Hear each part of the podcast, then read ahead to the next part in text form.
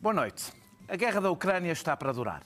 Se a Rússia quererá negociar, só saberemos se e quando tiver ganhos que justifiquem internamente esta aventura. Se a Ucrânia quererá negociar, só saberemos quando estiver em cima da mesa coisa pior do que a retirada russa. Se os Estados Unidos e a Europa são fatores de paz ou de conflito, isso iremos percebendo uh, nos próximos tempos.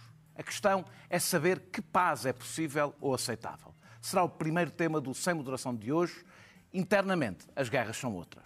O mesmo governo que anunciou um aumento para a função pública de 0,9% e teme os efeitos dos aumentos dos salários na inflação, quer que o privado aumente o salário médio em 20% nos próximos quatro anos.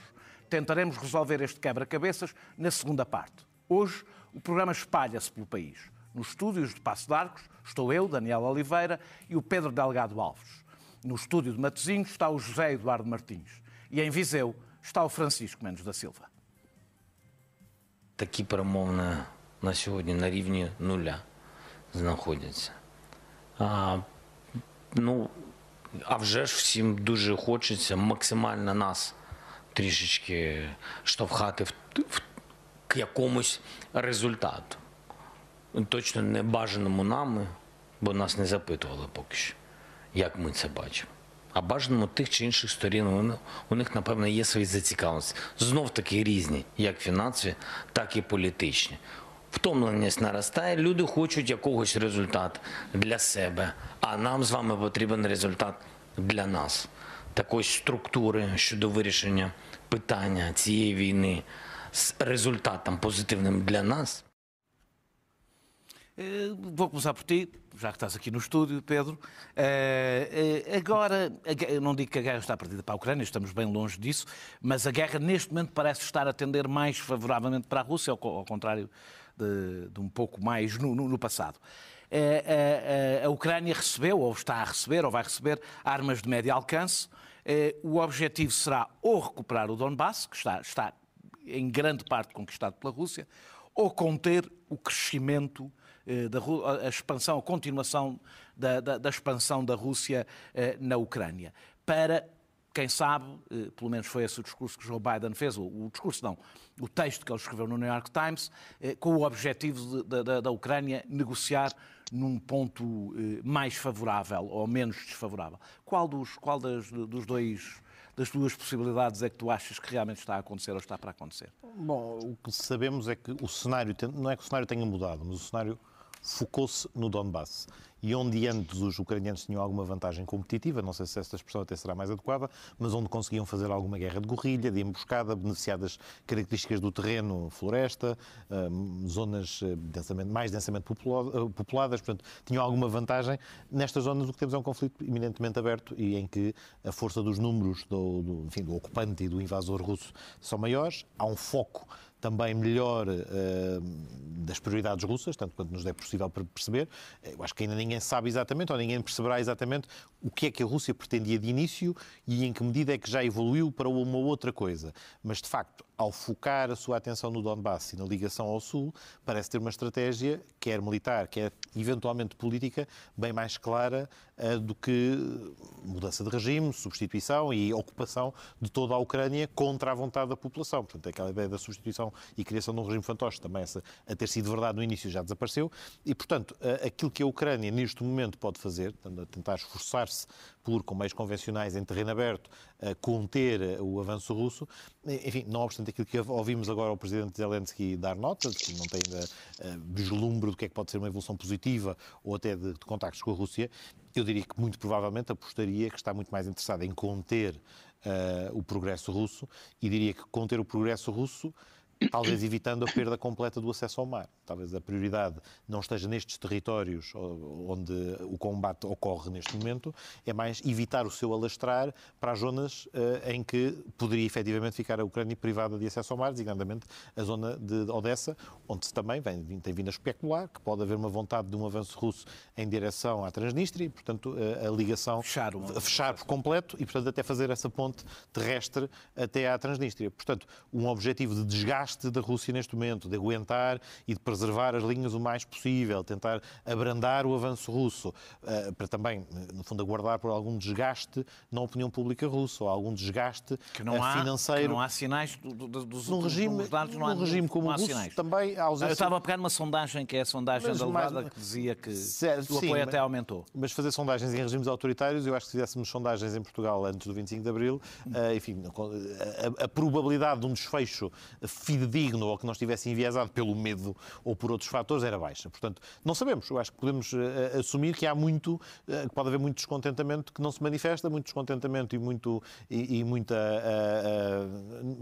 não se materializa em resistência, mas seguramente em, em, em, em quebra da adesão ao regime. Portanto, eu acho que é, é, especulativo imaginarmos o que é que isso pode ser. Agora, há um outro desgaste, que não é necessariamente desgaste da opinião pública, porque num regime ditatorial ou num regime paraditatorial autoritário se conta pouco, mas o desgaste dos meios, o desgaste financeiro, o desgaste do, do impacto das sanções. Se, como discutimos a semana passada, a, a, subida da parada nas outras sanções vier a ter a relevo, isso também eh, começará a desgastar o lado russo. Portanto, fundamentalmente, eu diria que a Ucrânia está, acima de tudo, a tentar ganhar tempo por um lado, e a tentar evitar que no momento em que se tiver que sentar à mesa das negociações eh, tenha que ter uma discussão sobre, eh, a, sobre uma, uma, perda territorial ou a aceitação de situações de facto consumado piores do que aquelas que teria se fosse aguentando. A estimativa é que cerca de um quinto do território da Ucrânia esteja já ocupado pela Rússia. Numa das zonas ocupadas, que é a Crimeia, há uma situação praticamente assumida de facto que o próprio Zelensky antes do conflito e no início do conflito, assumia que dificilmente é, é, reversível. é reversível se não houver uma mudança de regime na Rússia. E, e, e, o cenário do Donbass, e o cenário do Donbass não será muito distinto deste, ou seja, a técnica de uh, apoio aos separatistas, proclamação de repúblicas independentistas, legitimação com, com processos referendários uh, sem legitimidade ou falsificados, e depois a consumação de um facto que é umas repúblicas independentes no primeiro momento e, quem sabe, depois uma, uh, um pedido de adesão destas repúblicas à Federação Russa. Não sei se recordam, quando nós aqui começámos a discutir isto, houve aquela famosa, uh, uh, aquela reprimenda que o Putin deu aos seus chefes dos serviços de informação, Sim. naquele momento em que ele teria dito algo que não era propriamente o guião. E o que ele terá dito nessa altura, que aparentemente seria a narrativa, era o pedido de adesão de, de, de, de Donetsk e Lugansk à, à Federação Russa. Ele disse, não, não, não é pedido de adesão, é reconhecimento da independência destes Estados. Portanto, estamos prestes a chegar, estamos a, essa a chegar a essa fase e a essa pista que é, que, é, que é estaria. Os meios adicionais que a Ucrânia poderá vir a receber são mais adequados a este perfil de conflito que tem pela frente, uh, mas se forem, se são ou não suficientes, perdão, é algo que uh, não, não me atrevo a fazer a, a sobre isso não me atrevo a especular. José Eduardo Martins, uh, suponho que me estás a ouvir, aí do... Agora estou do Primavera, do, do, Primavera Sound. Uh, não estás propriamente no Primavera Sound neste momento, Estou um senão, quilómetro. senão não nos ouvias. Estou um quilómetro. Uh, o, o, o, Vladimir Zelensky, nesta, nesta, neste vídeo que pusemos na, na, na introdução, uh, dizia que, que, que, que, dava a entender que, estava, que estaria a ser pressionado eh, de alguma forma para, para ter uma posição mais negocial ou ceder em alguma coisa. Também não ficou claro pressionado por quem, não é? Eh, se pela Europa, se pelos Estados Unidos, por alguns países da Europa. Eh, deixou, sublinhou de novo que não quer, que não vai ou que não quer ceder território. Há aqui, nós temos aqui um, um, um dilema, é? aliás, estamos permanentemente a chocar com ele, não é? Que se por um lado se há cedência de território, o medo que a expansão não acaba aqui, portanto, onde é que isto para, não é? Que sinal é que damos? Já várias vezes é, damos. Da, Varsóvia, dirão alguns. Exatamente. A, a, a outra alternativa pode ser uma guerra interminável, eh, que põe em causa as democracias europeias, que deixarão, se estiverem em causa, de conseguir eh, apoiar a Ucrânia, e, por outro lado, a questão que já falámos na semana passada, da fome no mundo, que também será uma grande pressão eh, sobre, sobre a Europa e sobre os Estados Unidos. O próprio Zelensky, na intervenção dele, diz que há cada um tem os seus interesses e há interesses divergentes, isso é, um, isso é uma evidência. Como é que se resolve como é que achas? Tu não, não me vais dizer como é que se resolve se não ganhavas o Prémio Nobel da Paz, mas é, é, que, como, como, é que a gente. Se não há um momento em que a alternativa será é, abandonar a Ucrânia, ou seja, deixar a Ucrânia à sua sorte se for tarde demais já não se conseguir fazer. Se achas que ainda estamos longe desse dilema ou, ou, ou ele já começa a apertar, esta declaração de, de Zelensky dá um bocadinho a entender que, que, que, a coisa está a apertar um bocadinho, até porque a Rússia neste momento está num, num momento melhor da guerra do que já esteve. Boa noite, obrigado Daniel. Bom, a solução, como é evidente, eh, aos costumes digo mesmo que a semana passada, evidentemente não tenho nenhuma. Mas apesar de tudo, acho que, vamos ver, como tu sabes, eu sou um famoso especialista militar. Uh, mas do alto dessa minha cátedra, apesar de tudo, há coisas que me parecem mais ou menos evidentes. E o que me parece mais ou menos evidente, quer dizer, uh, eu no fundo acho que tenho passado os meus dias a fazer mais ou menos o mesmo todos temos feito a reler livros velhos sobre as guerras do século XX e, e, e, acrescentar qualquer coisa de novo, porque de facto muitas das soluções estão na história, embora a história não se repita necessariamente como um acidente e, sobretudo, como um acidente marxista, como, como às vezes alguns querem pensar. Eu não sei como vai acabar isto, mas sei que nós temos uns meses pela frente em que, independentemente do Sr. Macron se querer render ao primeiro que apareça, não vai conseguir. E não vai conseguir por uma coisa muito simples. Porque os ucranianos, em primeiro lugar, nós há aqui uma série de coisas em que já fomos longe demais. Agora parece que chegamos a uma fase, era essa a minha, a minha expertise de analista militar, chegamos a uma fase em que parece que em vez da infantaria se, se, se porem em frente uns aos outros, assassinarem-se, os mísseis, o que ouvimos dizer da guerra é que os mísseis têm cada vez mais alcance. Ou seja, dispara-se de cada vez mais longe, o que parece ser, dizem alguns militares, uma maneira de evitar matarem-se todos uns aos outros durante este ano. Porque a continuarmos no ritmo que estávamos há 15 dias de embate, nós íamos verdadeiramente ter uma carnificina na Ucrânia em muito pouco tempo que ia ficar na história da humanidade. Mas agora não é o tempo de parar a guerra, agora vem o verão. E todos os livros que nós lemos na vida, as guerras não param no verão, sobretudo quando a Ucrânia quer continuar a lutar e os Estados Unidos, que têm eleições em novembro, querem continuar a ajudar. E o Reino Unido, que passou a ter uma política externa própria e liderante em relação à União Europeia, também quer continuar a ajudar a Ucrânia. Portanto, nós, eh, enfim, eh, os meus juízos valem o que valem e eu já uma vez tive, não comi o chapéu porque vocês foram condescendentes comigo. Mas, mas o que me parece que vai, eh, o que vem por aí é um verão de guerra e depois, quando começar o inverno, haverá uma maneira quando estivermos todos cansados, a Europa não aguentar mais e os Estados Unidos e a Inglaterra também começarem a sofrer alguma consequência das sanções, vai ser do interesse de todos congelar o conflito quando chegar o inverno que é normalmente o que acontece nestas coisas. Nós temos um conjunto de conflitos congelados pela Europa fora, na Geórgia, na Transnistria, como dizia, como dizia o Pedro. Este é maior que os outros já estava um bocadinho congelado e, portanto, eu acho que a única hipótese, eu não estou a ver ninguém conseguir escrever nada que satisfaça as partes, ou uma posição definitiva que possa acalmar estes dois beligerantes, ou uma, ou uma posição definitiva sobre aquilo em que divergem um do outro.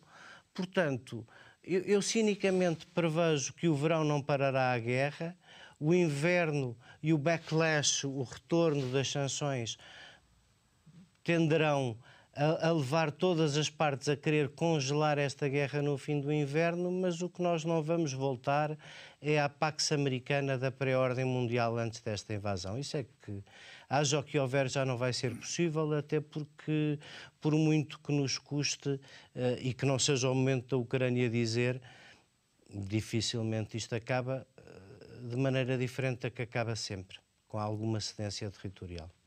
Francisco Mendes da Silva, vamos portanto ao júri de Viseu, eh, para saber qual é, qual é a pontuação. Eu vou-te fazer uma pergunta simples. pontos não é para a Ucrânia. Que é, que é vão todos, exatamente, pontuação máxima à Ucrânia, todos. um bocadinho uma conversa que deixámos, basicamente também, só que eras tu que estavas a fazer pergunta, agora faço eu a ti, da semana passada, que é qual é a paz tolerável? Ou seja, eu, eu não porque é, é, porque é sempre, é uma coisa em que, quer tu, quer eu, sempre que falamos do assunto, acho que, que, acabamos por ficar sempre ali à beira do precipício, sem saber exatamente o que responder. Se calhar tu sabes, eu tenho pelo menos dificuldade. Qual é a paz tolerável? Ou seja, naquele sentido em que ceder território pode ser intolerável, a alternativa pode ser intolerável e longa. E, portanto, qual é que. Eh, eh, a Ucrânia é que vai definir as suas linhas vermelhas, mas já, já as definiu. Não quer dizer que sejam as mesmas daqui, daqui a uns meses, não é? Provavelmente não serão, eh, se é, se, dependendo também como é que a guerra lhe corre. Mas há, há, tu achas que. Nós falámos sobre isso, o Donbass, não. O Donbass, a Crimeia, a questão da Crimeia, eu acho de facto não está em cima da mesa. Qual é. O que é que é uma paz tolerável e negociada eh, eh, desta guerra? Neste momento, eu não consigo defender a paz a não ser em abstrato e não consigo defender a paz a não ser em abstrato, porque a paz neste momento é impossível. E a paz é impossível por eh, quatro razões. Em primeiro lugar, porque a Rússia não a quer. A Rússia não quer a paz, eh, tendo em conta os pressupostos de facto que existem neste momento. A, a Rússia o que quer é ou a Ucrânia toda, ou a Ucrânia como país fantoche, ou a Ucrânia como um país sem acesso ao mar e, portanto, um país inviável. Vimos isso desde o início, com a tentativa de invasão de, eh, de Kiev e, portanto, com a, a, queda eh, do governo, vemos isso com a insistência em Odessa, eh, vemos isso com a, a, tentativa de fazer um círculo à volta do centro da Ucrânia que isole a Ucrânia. A segunda razão é que, tendo em conta os pressupostos de facto neste momento, a Ucrânia não pode ceder em nada não pode aceitar uma paz com base nestes pressupostos. Não podemos aceitar, não podemos, ou melhor, não podemos aceitar, uh, perdão, aceitar como normal que a Ucrânia aceitasse ceder cerca de 20% do seu território, que era aquilo que teria de ceder se a paz fosse negociada uh, neste momento. Não podemos, aceitar, não podemos achar normal que a Ucrânia possa aceitar ficar uh, sem acesso ao mar ou com grande parte uh, do acesso ao mar eh, cortado. Não podemos pedir à Ucrânia que desista de lutar quando tem, já teve as mortes que teve, quando já teve o sofrimento que teve. Em terceiro lugar, mesmo para, mesmo para todas as forças, todos os países fora que não sejam a Ucrânia ou a Rússia, uma paz com base nos pressupostos atuais é totalmente indesejável, porque significaria institucionalizar uma ordem mundial e uma, e uma situação naquela região que tornaria a Rússia completamente dona da ordem mundial e, e, e a sua chantagem eh, completamente determinante do que seria, no médio e longo mesmo prazo, a, a, ordem mundial. Desculpa, desculpa dizer-te isto, mesmo perguntar-te isto. Mesmo que a negociação, estamos, é, é um mero exercício académico, evidentemente, fosse, por exemplo, o Donbass, que é aquilo que está praticamente eh, conquistado, isso, e também sei, era essa a conclusão? Não sei se está para.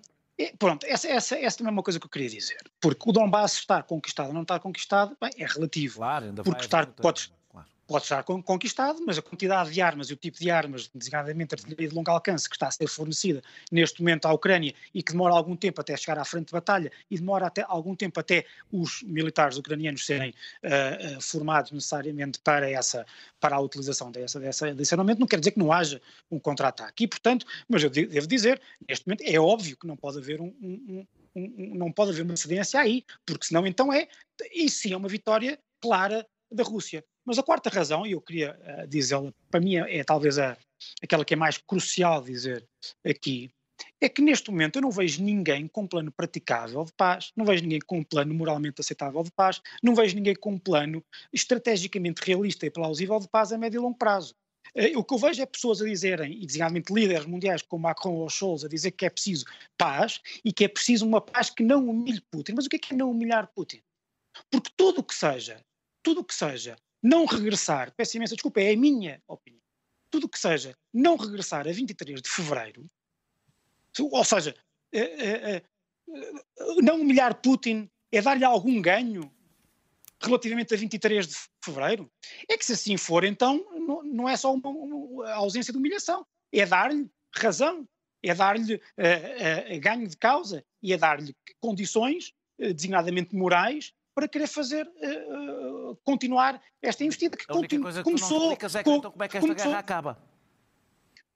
Não sou o que tenho que explicar, porque não eu. É isso, eu estás a dizer que não, não, não, não, não, não, não, não, Daniel, não, Daniel. O que eu estou a dizer aqui é o seguinte: tendo em conta isto que eu disse, aquilo pelo que eu me estou a atravessar, e a, a única coisa que eu julgo que possa atravessar a minha credibilidade moral, intelectual, política, enquanto comentador, é esta. Nós temos que ajudar a Ucrânia a resistir claro. e a contra-atacar. Resistir e contra-atacar.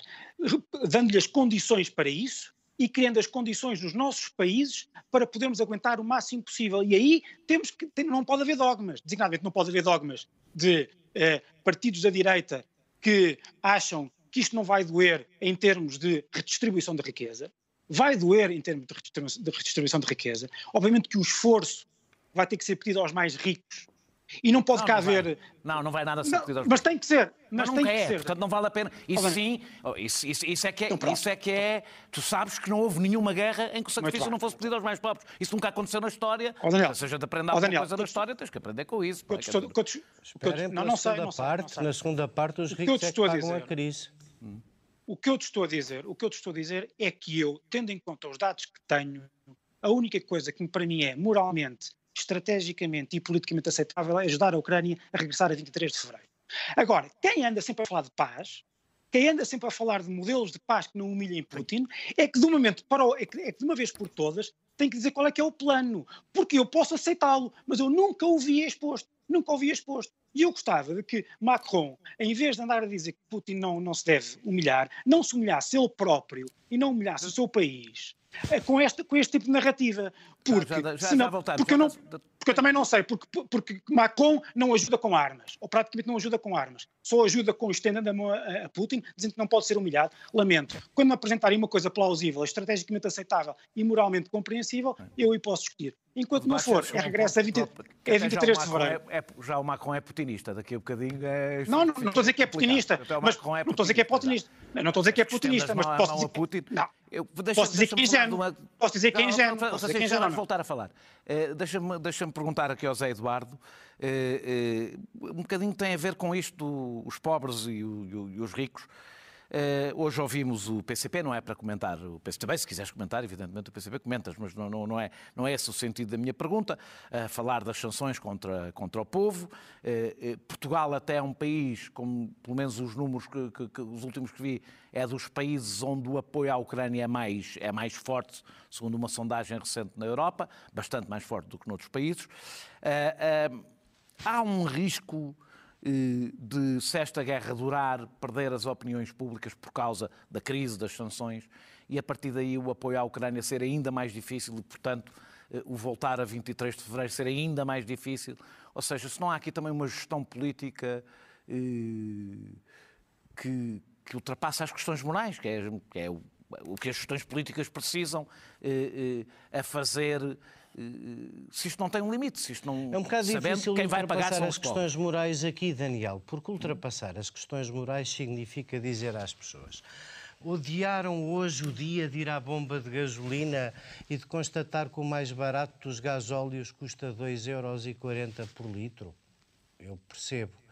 Mas tem que perceber que uma parte da razão porque o gasóleo custa isto é porque nós estamos a ajudar os ucranianos até onde é que as pessoas querem ajudar os ucranianos quando em cima disto vier a inflação galopante da escassez dos cereais, da escassez dos combustíveis, do aumento das taxas de juro nesta economia de casino que só cresce por causa da inflação e por causa do ponto estatístico baixíssimo de onde saiu. A tua pergunta é mesmo muito difícil. Eu não sei. Eu não sei até onde é que as pessoas põe a carteira ao lado do coração numa coisa destas e não sei como é que isso condiciona os políticos. Dir-te-ia que num tempo de líderes as pessoas perceberiam que nós, se estamos a querer ser solidários com os ucranianos, não podemos comparar o nosso martírio da bomba de gasolina com o martírio deles mesmo com mísseis disparados a 70 km de distância. Mas a, tua pergunta, até onde é que a nossa solidariedade coletiva resiste, eu acho que depende essencialmente neste momento dos líderes que temos. Portanto, como deves calcular, a minha expectativa não é espetacular. O, o, o devo dizer que uh, eh, um, eh, eu acho que o, que pode provavelmente acontecer é que a partir de um determinado momento as pessoas deixem de associar as repercussões das sanções e da guerra às Sabes sanções porquê? e à guerra e passem a atacar os governos. Mas olha, porque é os- natural, é natural, Ah, claro, porque eu é assim espero que que na segunda parte nós não nos dediquemos a mascarar o que é a guerra, não- não a na segunda pandemia, a circunstância, com aquilo que cada um pode e deve fazer de melhor, não é? Eu estou a dizer Ou que as os não- que não se devem dizer. O que eu estou a dizer é que em todo lado, não é aqui especificamente, as oposições vão separar isto da Ucrânia e depois os governos também sabem eh, eh, que se resolverem, se, se, se, se, por exemplo, pararem as sanções, etc, etc, parte do seu problema fica, resolvida. Ou seja, a coisa não é, acho eu que não vai ser tão direta eh, assim. Eh, eh, Pedro Delgado Alves, Emmanuel Macron, que já foi aqui referido várias vezes, eu acho que foi mal entendido e, e- e eu não sou propriamente um, um grande fã de Emmanuel Macron e acho que ele merece quase sempre ser mal entendido. Eh, eh, Não és mas fã de nenhum líder Sou. político francês dos, de, Não, dos há muito- há muito tempo. Acho que não se safa ninguém, não Há é? muito tempo que não me- do- que do balanço. do- acho que há muito tempo não tinha um dessa. Eu gostava do Jospin. Eh, eh, já, foi há algum tempo. Já foi há algum tempo. O Jean Jaurès era impecável, mas já não atende as chamadas, não é? O Leon Blum, Ah. que saudades. Ah, o- o- mas eu, eu acho que quando ele disse que, que- que Putin não devia ser humilhado, não, não estou seguro que quisesse dizer que Putin não, não, não, que, que não, que tinha que haver assistências a Putin e que Putin não podia perder a guerra. O que eu acho que ele dizia é, recordando Versalhes, que eh, eh, se deveria trabalhar em qualquer coisa em que, eh, eh, que não significasse eh, eh, o tudo ou nada. Ou não esperar um Deus ex-máquina de que o regime vai cair e nos vai resolver tudo miraculosamente. Exatamente. Eh, E, portanto, a minha, mas a minha pergunta é se é possível alguma paz na Ucrânia que não seja, de alguma forma, humilhante para Putin. Bom, eu queria comentar duas ou três coisas que foram ditas que me ajudam a responder esta pergunta. Há bocadinho o Francisco puxou pela questão do regressar a 23 de fevereiro. E eu acho que a história nos revela muitas, muito poucas circunstâncias em que, na ausência de uma vitória claríssima do invadido, não se regressa, se regressa à situação anterior. Porque não, não se regressou a 31 de agosto de 1939 e, eh, eh, se a analogia aqui não é mais feliz, é também porque a 31 de agosto de 1939 e no final da guerra há uma diferença na qualidade do armamento e da escala que ocorreu porque eh, o mundo se nuclearizou, nuclearizou entretanto. E, portanto, há um conjunto de exemplos que não podemos ir buscar. Eh, Não se regressou a 1869, no fim da Guerra Franco-Prussiana, e como é que ela acabou? A Alemanha ficou com a Alsácia-Lorena e, portanto, foi para prolongamento, que foi a Primeira Guerra Mundial e sucessivamente. Ou seja, os conflitos, quando têm um vencedor, e é isso que ainda é incerto, e não há incentivos para que pare a escalada militar de quem acha que ainda vai sair vencedor, muito dificilmente conseguem fazer um regresso à data anterior. Porque, eh, voltando ao que eu também há pouco dizia, não ficou claro, porque também não é anunciado, e não ficou, intencionalmente não ficou claro, qual era o caderno de encargos ou os objetivos da Rússia para esta operação militar especial como a designa, porque também não a designou de invasão. Era territorial, no sentido de ocupação do Donbass, era a criação daquelas três hipóteses que o Francisco aqui até apontava e sistematizava de forma muito clara, a Ucrânia toda, um Estado fantoche ou um Estado inviável, nada disto é evidente. Portanto, também nesse, dessa perspectiva, a Rússia tem a vantagem de definir para si mesma quais é que são os termos de uma vitória ou de uma, de uma operação militar especial bem sucedida. E dito tudo isto, ah, o problema é mesmo o de que sem com os dados que temos hoje, com a situação que temos hoje no terreno, e naturalmente não podendo ser exigível à Ucrânia e aos decisores ucranianos e aos líderes ucranianos que possam pôr em cima da mesa cedências territoriais desta magnitude, eh, não se vislumbra um cenário de paz, nem sequer se vislumbra um cenário de paz com intervenção diplomática, negocial, de qualquer, de qualquer parte exterior. Uh, outra coisa que eu queria comentar de, de, do, do que o Francisco disse e que também penso que ajuda a responder a isto, era o receio ou o risco de estarmos a institucionalizar uma nova ordem mundial, assumindo que há um centímetro quadrado de território ucraniano que passa para a esfera da Rússia. Até acho que até, uh, já, falei, já, já, parafra, já já falámos sobre isto no passado aqui, quando, quando discutimos isto mesmo no início do conflito. O, o que eu acho talvez uh, em que tenha evoluído um pouco em relação ao que na altura dizia, porque concordava com isto que o Francisco dizia, a cedência de um centímetro quadrado, de um milímetro quadrado, era o reconhecimento de uma nova ordem mundial em que alguém põe de lado todas as instituições multilaterais, em que alguém retoma o direito à guerra como uma forma de resolver conflitos internacionais, em que regressamos a um, a um Estado anterior a 45. Agora, uma coisa é certa, eu não sei se já não estamos nessa nova ordem mundial, porque ela não é decretada, não é institucionalizada, e se calhar custará muito a ouvir que o sistema uh, da Carta das Nações Unidas assinada em São Francisco em 45 já foi ao ar, mas a realidade impele-nos a fazer a análise dos factos com alguma frieza. E neste momento o direito internacional não está a ser suficientemente robusto e as instituições internacionais criadas por esse direito internacional, infelizmente, não estão a ser suficientemente robustas para conter a agressão e a opção unilateralista de alguém que tem Pedro, uma vantagem que nunca ninguém teve. Estou mesmo acabar. Uma vantagem que nunca ninguém teve até hoje. Uma vantagem, isto é, um argumento que é eu sou, uma, eu sou a maior potência nuclear do mundo, ou eu sou a segunda, ou sou a terceira, o que seja. Há um fator que pela primeira vez está a ser testado, que é a chantagem da nuclearização do conflito e que. Ela está... só foi usada entre, em, em, em, conflitos em entre os dois. Entre é? os dois. Ou seja, a ideia do, do, do MAD, de, de, de, o Mutual Assured, Assured Destruction, portanto, a, a, destruição mútua assegurada, a ideia de que um conflito fica congelado e paralisado porque ambos têm armas nucleares, enfim, há, também já falávamos disto aqui. A, a, Índia e o Paquistão é um exemplo de que, mesmo numa escala regional, quando ambas as potências eh, se dotaram de armamento nuclear, isto de facto acabou com os conflitos convencionais entre elas perante o risco de uma escalada. O problema aqui é que quem está a opor-se do outro lado diretamente não é a outra potência nuclear e este, eh, esta arquitetura corre o risco de sair uh, furada. Ou seja, toda a argumentação e toda, toda, todo o pensamento estratégico em torno de, do, do, armamento nuclear e da dissuasão nuclear manifestamente ficou obsoleta Zé, perante a atitude russa. Zé Eduardo, se queres dizer alguma coisa antes de eu passar ao Francisco, muito rapidamente, para ainda termos Queria tempo. só dizer que concordo um tempo. bocadinho com o Pedro nesta ideia de que é um bocadinho pueril achar que podemos voltar a 23 de fevereiro e que a ordem da Pax Americana ainda existe. Já não existe. Eh, Francisco, dizer, ia, as Nações Unidas não acabam como a Sociedade das Nações acabou mas uh, já valem o que valem, já não valiam muito antes. O Banco Mundial já era uma coisa completamente disfuncional e desfasada da realidade. A maior parte dos acordos multilaterais eh, ou não têm nenhuma força vinculativa, ou os que têm, por e simplesmente, são sistematicamente ignorados.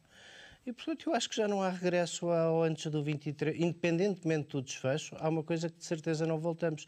É antes de 23 de fevereiro, porque até 23 de fevereiro não havia na nossa cabeça a possibilidade da Rússia atacar um país qualquer à volta ou voltar a recorrer ao direito à guerra. Isso já aconteceu.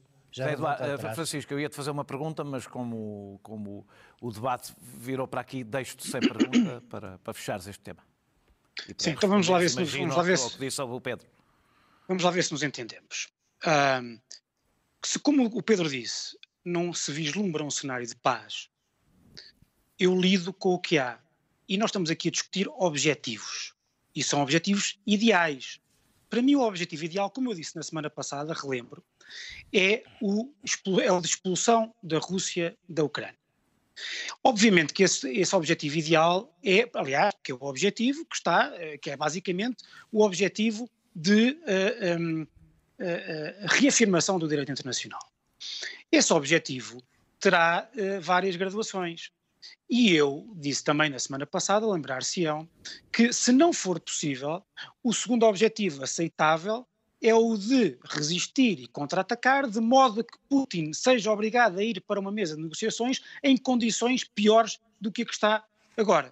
Aliás, é isso que tem sido dito pelas diplomacias americanas, inglesa e até pela Comissão Europeia. Eu não, não, não sou uh, uh, mais afoito do que isto. Um, agora mas estás agora, a ser menos afoito do que foste há bocadinho. Não, não. Estás a assumir não, implicitamente não. que cedências territoriais podem ter que estar em cima podem da mesa. Podem ter que estar em cima da mesa.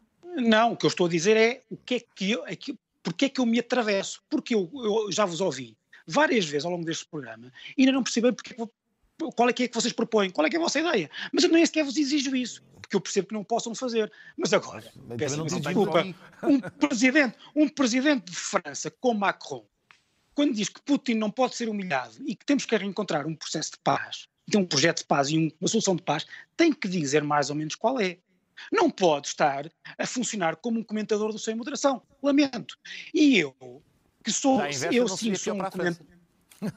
eu que sim que sou. Uh, uh, eu que sim que sou um comentador, posso comentar, posso comentar aquilo que está em cima da mesa do, colocado na mesa pelos responsáveis.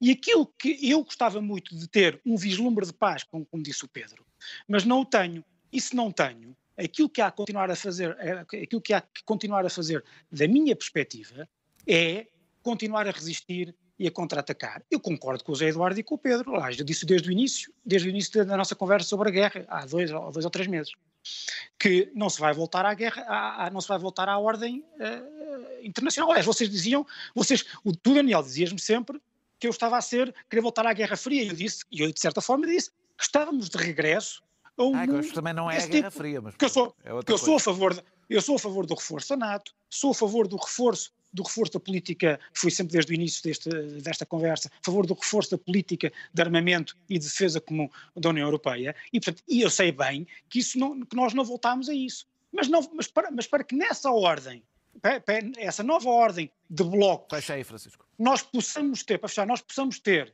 nós possamos ter uh, uh, um ascendente sobre o bloco das não-democracias, eu gostava que nós saíssemos vencedores da guerra da Ucrânia. Tenho muita dificuldade. Uh, esse bloco que tu Já fomos é buscar é, a Suécia e a Finlândia, já esse, é uma vitória. Esse, esse, não fomos ainda, mas, Daniel, está, ainda, ainda, ainda está dependente de um kebab. Estão a fechar. Mas, ó Daniel, mas, ó Daniel, mas já agora tens muita dificuldade. Deixa-me deixa talvez um dia mudar o assunto. Está bem, está bem, mas só, é, só para dizer, é só para dizer porque eu estou em, em minoria. Quando tu tiveres uma proposta que não seja andar em círculos, quando não seja andar em círculos argumentativos, ponham em cima da mesa, em vez de me estarem chamado pueril como chamam desde o início. Não, Francisco, ninguém te chamou, chamou de não, não, não, a ti. Não, o Daniel chamou, o Daniel chamou. O Daniel chamou no início. Não foi hoje. Não foi hoje. E só fazer Não estou a chamar pueril. É um bocadinho Playmobil. Acho, acho que, por vezes, é, é, é, te, te pões numa, numa, numa posição que eu acho que é mais confortável uh, do ponto de vista da discussão, porque, como tu próprio reconheces no passo seguinte, não, não é verdade quando tu dizes, não, eu só me atravesso por isto. Logo a seguir estás a atravessar por outra coisa. Não, não, porque nós não... Eu disse através. Exatamente, porque Daniel disse que me atravesso por um objetivo, atravesso por um objetivo, Ucrânia, mas o, um objetivo estratégico e o objetivo tem, tem, tem, tem graduações. Tem graduações. O que é que certo? Não, ninguém ouviu o que tu disseste disso? Estou a dizer que eu, atravesso-me por um objetivo que é concreto. E esse objetivo, obviamente, tem graduações. Não, vocês não se atravessam por objetivo nenhum, a não ser a paz, parece o PCP. Isso também eu, claro que quero a paz, bem, obviamente. Não digas parece ah, o PCP, que nós atravessamos o PCP na nossa posição. Eu, eu, eu, eu atravesso-me pelo objetivo da paz, evidentemente. A paz para ah, mim não é uma eu, Daniel, eu não quero a paz, eu não claro, quero a paz claro do... Como já disse aqui várias vezes, eu não Mas quero tu é que eras do... contra o Cumbaiá. Não é que disseste que eras contra o Cumbaiá. Parece o Cumbaiá agora. falar por baixo ninguém te ouve. Uh, uh, uh, eu não quero a paz do ocupante. Agora, é muito diferente quando eu tenho, se calhar, uma convicção diferente da tua. Eu acho que o mundo e a Europa não aguentam uma guerra, uma guerra de dois anos. Acho mesmo. Acho que então, não aguentam nem a Ucrânia, nem a Europa, nem o mundo. E, portanto, por isso eu não me atravesso e não, é, tá e não é por um objetivo genérico de paz, é por uma avaliação que faça do... impacto desta guerra és a favor de ceder o Donbass e não, uh, Odessa. Tem que ceder o perguntar, são coisas concretas. Entre nós. São coisas concretas. Quem tem que ceder o Donbass ou não, não sou eu. E, portanto, não Está posso quer dizer essa frase. Eu sou a favor Mas o que é que tu achavas? Tu, tu, eu tenho bem, tu perguntaste-me tu perguntaste nisso o que é que, que, é que eu achava que era uma paz. O que é que era uma paz? O Francisco, aqueles soldados muito difícil, distância que... à distância não dá mesmo para ficar a falar por baixo. Não dá. Uh, uh, uh, vamos agora então para a segunda parte para falar coisas mais internas. Nós temos que, nos próximos quatro anos, conseguir fazer todos em conjunto. A sociedade, o Estado, as empresas, o esforço para que o peso do nosso salário, dos salários dos portugueses, no conjunto do produto interno bruto, seja pelo menos idêntico àquele que existe na média europeia, ou seja, subir dos 45% para os 48%, o que implica um aumento de 20% do salário médio no nosso país. Pedro Delgado Alves, tenho aqui um jogo para ti. Ah. Tenho aqui um quebra-cabeça. É aquele cobras e escadas? Exato. Não. É dizer, explica-me só uma coisa. É o jogo do galo. O António Costa, este, eh, defendeu um aumento de 0,9% para a função pública com uma inflação de 4%, prevista. O Fernando Medina explicou que aumentar os salários era uma tragédia, porque ia alimentar a espiral inflacionista. Desde que, senão quando, o mesmo António Costa, primeiro-ministro do Fernando Medina, e nós, nós todos... Ao contrário, diz... Fernando Medina é que é primeiro-ministro das Finanças de António Sim, pronto, ou isso, como tu queiras. Uh, uh, diz que, nos próximos quatro anos quer um aumento de salário médio de 20%. Claro que isto depois é, é, bastante discutível, porque no meio disto há a inflação que pode comer boa parte destes 20%, mas nem sequer vou para essas minudências. Explica-me lá como é que é o quebra-cabeças. Como é que se aumenta em 4 anos 20%, recusando aumentos de 4% e querendo evitar a espiral inflacionista. Eu sei, porque eu confio no teu talento, como tu sabes, eu aposto muito em ti e sei que tu vais conseguir, de alguma maneira, explicar o inexplicável. Não é explicar o inexplicável. Hoje é difícil. Eu, eu acho hoje que é, é difícil. Eu, eu acho que é especialmente fácil explicar aquilo que... bem, eu vou até aí abaixo. Eu acho que era especialmente fácil explicar o que é que o Primeiro-Ministro estava a dizer, a que é que ele se referia e vamos separar então as águas do que é a gestão do Orçamento de 2022, daquilo que o Primeiro-Ministro já disse sobre o Orçamento de 2023 em matéria salarial e ainda aquilo que consta das metas que o programa do Governo e o programa do eleitoral, eleitoral do PS também já continha sobre esta matéria. Um aspecto fundamental da política para a legislatura, que vinha do programa eleitoral, já vinha da legislatura anterior sem, enfim, sem concretização, mas que foi assumido como um desafio principal, tinha a ver com o aumento dos salários médios fez uma trajetória de reposição salarial na legislatura anterior, fez uma reposição, ou melhor, fez um aumento gradual, sistemático do salário mínimo. Havia um problema, e está reconhecido que há um problema, não só na função pública, onde este se sente com maior premência, porque a subida do salário mínimo está a encalacrar, por assim dizer, termo técnico este, mas está a empurrar os salários médios para muito próximo do salário mínimo e, portanto, está a tornar difícil o recrutamento para a administração pública e haver atratividade nas carreiras, mas também um problema do setor privado, em que, globalmente, os indicadores, enfim, há muito tempo, tempo, apontam neste sentido. Portanto, aquilo a que o Primeiro-Ministro se referia naquela intervenção no Encontro Nacional de Juventude, no seu encerramento, era de facto esta meta que tem que mobilizar simultaneamente setor público e setor privado, com vista a termos uma estratégia global de aumento dos salários ao longo da legislatura programada, que consta do programa do Governo, que constava também já do programa eleitoral. Coisa diferente são as circunstâncias em que estamos a ter que tomar estas decisões e a possibilidade ou não de executar já em 2022, para este orçamento, este objetivo torna-se especialmente mais complicado, difícil de atingir esta meta de 20%, quando logo em 2022 o aumento salarial na função pública, que é o farol, apenas a 0,9%, quando ainda para mais tens a inflação expectável que já tens, que ainda pode piorar. Claro que não, é muito pior. Será muito mais difícil de atingir este objetivo. Mas também, e agora por isso faço referência a 2023, ao orçamento para o próximo ano e ao que o Primeiro-Ministro já disse, quando confrontado com o impacto que a inflação está a ter no, no comer deste, de, deste aumento salarial do 0,9%, já disse que, evidentemente, no próximo Orçamento de Estado será, terá que ser tido em conta o que vier a ser o impacto real da inflação de todo o ano e terá que ser compensado no próximo, não só a inflação prevista para 23, como também o impacto que de 22 já teve neste ano. O Primeiro-Ministro, eh, perdão, o Ministro das Finanças não, não usou a expressão tragédia aumento dos salários, fez sim uma referência no não, momento em que. Não, eu sei, mas já agora. Estava a citá-lo. Não estavas a citá-lo, mas já agora. Falou de uma espiral inflacionista falou de uma outra coisa, coisa que não é verdade. Claro, mas, mas falou de uma outra coisa, que é um risco, que também caso. não é a única. O Ministro das Finanças não foi o único a referi-lo, houve também analistas, não só, enfim, de, de instituições internacionais, como economistas a dar nota de que esse risco existe e, portanto, a opção aqui tomada, pode discutir se a opção para 22 é boa ou má, face àquilo que se quer no momento em que o orçamento foi apresentado e da, da evolução previsível que podia ter, se foi uma boa ou má opção, esta ter prudência neste tem, ano tem e aguardar para ver para os anos seguintes. Mas, de facto, estas declarações são explicáveis e são enquadráveis na estratégia de legislatura, no programa eleitoral e nas metas e as dificuldades que essas metas, cada dia que passa em que a inflação não baixa e até vai subindo, se vão encontrando. Portanto, naturalmente, o Primeiro-Ministro sabe que aquilo que disse é um objetivo, mas que é um objetivo que pode pôr, pode ser comprometido pela forma como a, como a inflação e o acompanhamento que os salários farão uh, terá nos próximos anos. Francisco, nos próximos meses, aliás. Francisco Mendes da Silva. Uh, uh, o governo, não dando o governo o exemplo, não é? Uh, ou seja, bem, frega, bem, bem, como é que é? Bem, bem, bem prega, bem prega bem, Tomás, não faças Tomás, o... Eu ia dizer bem frega, bem Frei Tomás, portanto, estou bem. Uh, bem prega, Frei Tomás. Uh, o governo não terá grande autoridade para fazer este repto ao privado, ou tu achas que mesmo que tivesse autoridade não o tinha? Para fazer este, este repto, porque isto é um assunto que diz respeito aos privados e o Governo não tem nada a ver com isso. Não, é extraordinário porque se há coisa que o Governo não tem aqui é autoridade, em lado nenhum. Uh, de facto, não tem aí, não é só por causa do, do aumento dos funcionários públicos, tem a ver também com o facto de, por exemplo, o governo podia ter, uh, dar um sinal, uh, podia, como acionista das empresas públicas, solicitar que esses aumentos uh, fossem feitos. Não fez. Mas, para além disso, há outra coisa, ou várias outras coisas. Uh, não tem autoridade o governo porque o Primeiro-Ministro formula um desejo sem programa. Uh, diz onde quer chegar, mas não diz como. Isso não é um político, isso, isso é outra coisa, não é? Todos nós podemos, lá está, mais uma vez, é como Macron e o comentador do Sem Moderação. Nós podemos também desejar isso. O Primeiro-Ministro, para além disso, tem que explicar uh, como, como uh, uh, devia lá chegar, porque senão nós estamos naquele. Eu, eu gosto pouco de discutir com base em clichês, mas de facto lembro-me aquela votada que os socialistas são laicos, mas acham que o, o dinheiro cai do céu.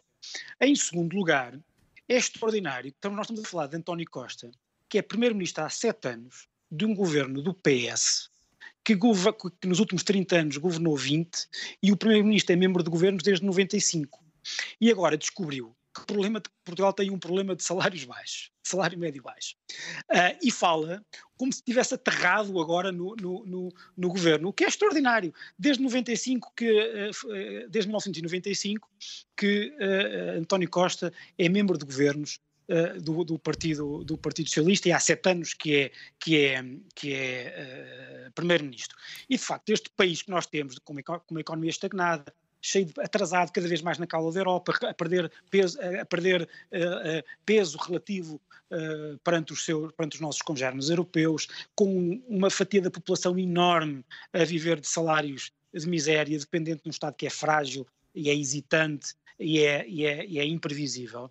Eh, é extraordinário que o Primeiro-Ministro fale assim, eh, como se tivesse descoberto eh, a pólvora. Mas, mas para além disso, o Primeiro-Ministro não tem autoridade também, porque o PS na verdade, nunca se preocupou verdadeiramente com os fundamentos do crescimento económico, e é o crescimento económico que faz crescer os salários. O, o, o, PS, se fosse um partido da esquerda, do centro-esquerda eh, moderno, percebia uma coisa muito simples: a redistribuição é muito importante, mas a redistribuição só é possível quando só é possível, e só é possível ser uma redistribuição grande e frutuosa quando temos um crescimento económico uh, sustentável. Uh, e para além disso. Uh, Quem não é, gosta de clichês, estás, estás bem. Não, não, mas é verdade, mas conheço, mas conheço, conheço outro caso. Conheço, não é verdade. Conheço outro caso, conheço outro caso, conheço outro caso de países, conheço outro caso de países os salários, os salários cresçam sem crescimento económico. Já, já, já estou aqui uns números. Bem, tá bem. Uh, mas para além disso, não tem autoridade. Não é, são outros países. Não tem autoridade. Não tem autoridade também, para finalizar, porque uh, uh, dá sinais completamente contrários de facto, como tu disseste, uh, os aumentos os aumentos que o, que o Primeiro-Ministro, que, que, que este Orçamento de Estado prevê, uh, designadamente para os funcionários públicos, são aumentos que não são aumentos nenhums, porque são comidos pela inflação. para além disso, o, o, a carga fiscal aumenta de novo, nem sequer mexeu nas, nas, podia ter mexido nas tabelas de retenção do IRS para, ao longo do ano, dar mais rendimento disponível às, às pessoas. Não o fez, e para além disso convém não esquecer que temos um PRR que é praticamente todo entregue às, ao Estado, em vez de ser entregue às, eh, às empresas, que são quem cria emprego, faz a economia crescer e também, obviamente, faz o investimento gerar mais riqueza e salários uh, mais altos. E, portanto, uh, ou o Primeiro-Ministro daqui a pouco tempo apresenta um plano sincero e praticável de crescimento económico em que nós possamos acreditar que daqui a quatro anos temos salários médios 20% mais elevados, ou então mais vale esquecermos esta conversa. É, Zé, Zé, Eduardo, antes de passar para ti, deixa-me dar aqui este dado, e aliás que, que salta para a pergunta que te vou fazer. Desde 1999 até hoje, a produtividade aumentou 14, teve um aumento de 14%. A remuneração real dos trabalhadores teve um aumento de 6%. Portanto, bastante abaixo com o aumento da produtividade e não fosse a pandemia, em que a, eh, porque a economia parou, a produtividade veio por aí abaixo, não teve nada a ver propriamente com o funcionamento da economia e os empregos mantiveram-se artificialmente. Isso é, o que tu, isso é o que tu achas? Não, não fosse a pandemia, estou eu a dizer, isso não há número. Isso é o que tu achas, estou eu a dizer. Vou-te dizer. O que, eu te, o que eu te estou a dizer, Daniel, é que uma Deixa-me acabar, deixa-me acabar. Eu vou, eu não falei, eu praticamente lá. não falei no programa, portanto deixa-me pelo menos nestes bocadinhos usar o tempo só para dizer. Eu e moderador, não, mas não é o que eu acho, não é o que eu acho. O único momento em que esta, não houve esta divergência foi durante a pandemia. Portanto, eu estou, é, é, são números, não é, não é uma questão de opinião. Durante a pandemia, não fosse a pandemia e a diferença era ainda maior entre o aumento da produtividade e o aumento do, do, dos salários, porque é o único momento, vês o gráfico, e é o único momento em que tem um sentido inverso. Portanto, a minha pergunta, independentemente das críticas que seguramente vais fazer e que eu acompanho, parte delas uh, é, esta, é este wishful thinking, tua, que não bate certo é com o que o Governo faz. Daniel. Não bate certo com o que o Governo faz. Deixa-me fazer-te a pergunta. Uh, uh, que não bate certo com o que o Governo faz, independentemente disso, se não temos, de facto, um problema de redistribuição neste país quando a produtividade aumenta permanentemente um pouco acima do aumento do salário. Nós temos um problema no princípio do século XXI de redistribuição global, não é em Portugal. Em Portugal, eu estou de acordo contigo. Tu identificaste bem as duas décadas em que, tirando Euro. o período a seguir à bancarrota e os dois anos do Durão Barroso, o Partido Euro. Socialista governou sempre. Euro. O que tu estás a dizer é que. Agora sou eu, pode ser? O que tu estás a dizer é que desde que o Partido Socialista governa e nas suas maiorias absolutas, em Portugal baixámos, a produtividade aumentou 14% e, e a remuneração do trabalho só aumentou 6%. Portanto, foi na vigília dos governos socialistas que isso aconteceu a Portugal. Tens razão.